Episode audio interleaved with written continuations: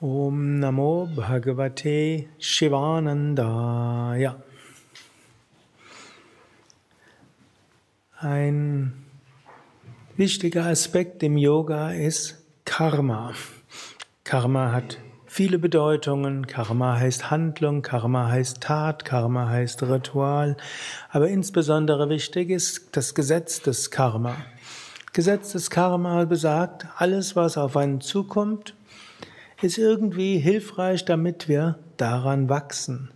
Und alles, was wir tun, kann auch eine karmische Konsequenz haben.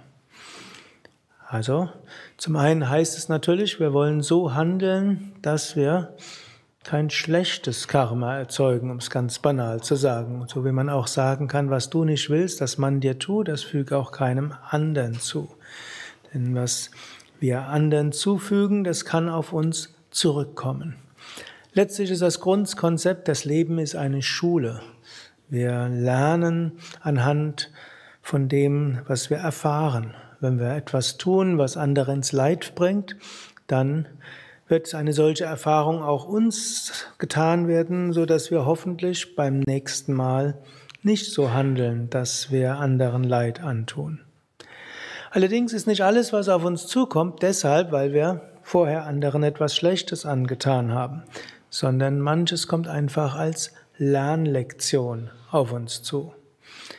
Und auf eine gewisse Weise sagt das Gesetz des Karma, wir können entspannt durch die Welt gehen. Dinge kommen, soweit sie irgendwie gut für uns sind. Dinge kommen, soweit sie im kosmischen Ganzen, in diesem ganzen kosmischen Geflecht des gesamten Universums irgendwo wichtig sind oder angemessen sind. Morgen, wir wissen nicht, was morgen ist.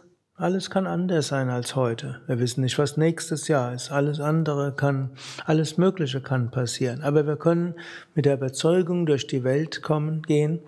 Was auch immer geschieht, es ist ein Teil im kosmischen Ganzen und es ist okay so.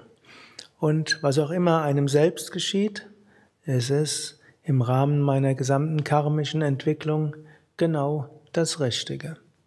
Es ist oft nicht so, wie wir es gerne hätten. Glücklicherweise, die Welt ist kein Wunschkonzert und vielleicht ist nicht vollständig ein Wunschkonzert. Wir können ja auch Dinge wünschen. Auf Englisch sagt man so, man supposes, God disposes oder man proposes, God disposes. Der Mensch schlägt vor und Gott entscheidet. Wir können das jetzt Gott sagen oder Karma oder ein Zusammenspiel aus Gott und Karma, wie auch immer wir es nennen wollen.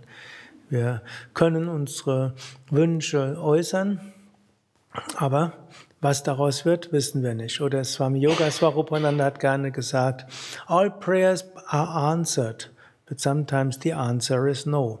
Alle, alle Gebete werden beantwortet, aber manchmal ist die Antwort nein.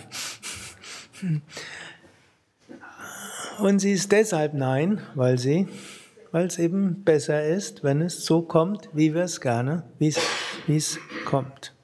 So mit diesem Vertrauen können wir dann durch die Welt gehen. Und nicht immer ist das, was kommt, angenehm.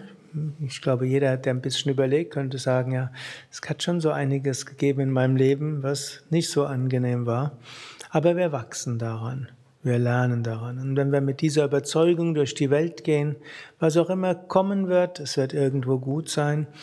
Und was auch immer jetzt in dem Moment kommt, ist etwas, woran ich lernen und wachsen kann.